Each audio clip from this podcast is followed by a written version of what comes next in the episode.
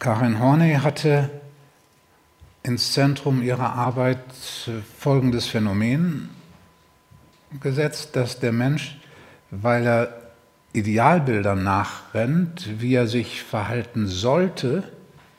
um dann endlich Anerkennung und Liebe zu bekommen,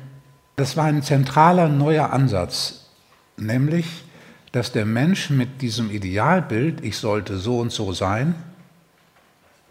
dass er da ein falsches Selbst entwickelt, eine Fassade, wie es dann hinterher hieß, eine Fassade entwickelte und damit von sich selbst entfremdet ist. Und dann lag es nahe, die Aufgabe besteht darin,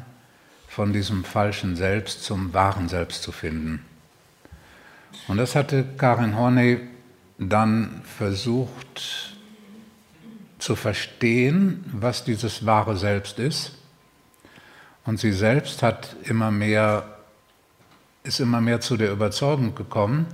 dass dieses wahre Selbst nichts anderes sei als das, was der Buddhismus, der Zen-Buddhismus, was die spirituellen Wege meinen, wenn sie von Selbstrealisation sprechen.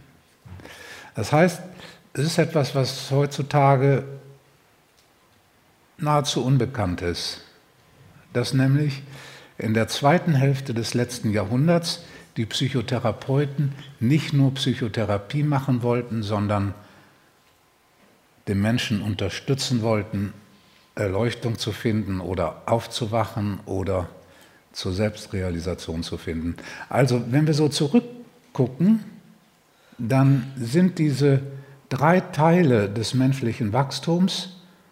Störungen und Schwierigkeiten beheben, Probleme beheben, dann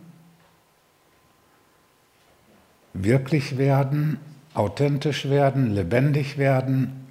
mein eigenes Potenzial entfalten und dann weiterschreiten zum Aufwachen, war historisch in dem letzten Jahrhundert eine Einheit. Eine Einheit, die verloren gegangen ist und die wir irgendwie neu wieder entdecken müssen.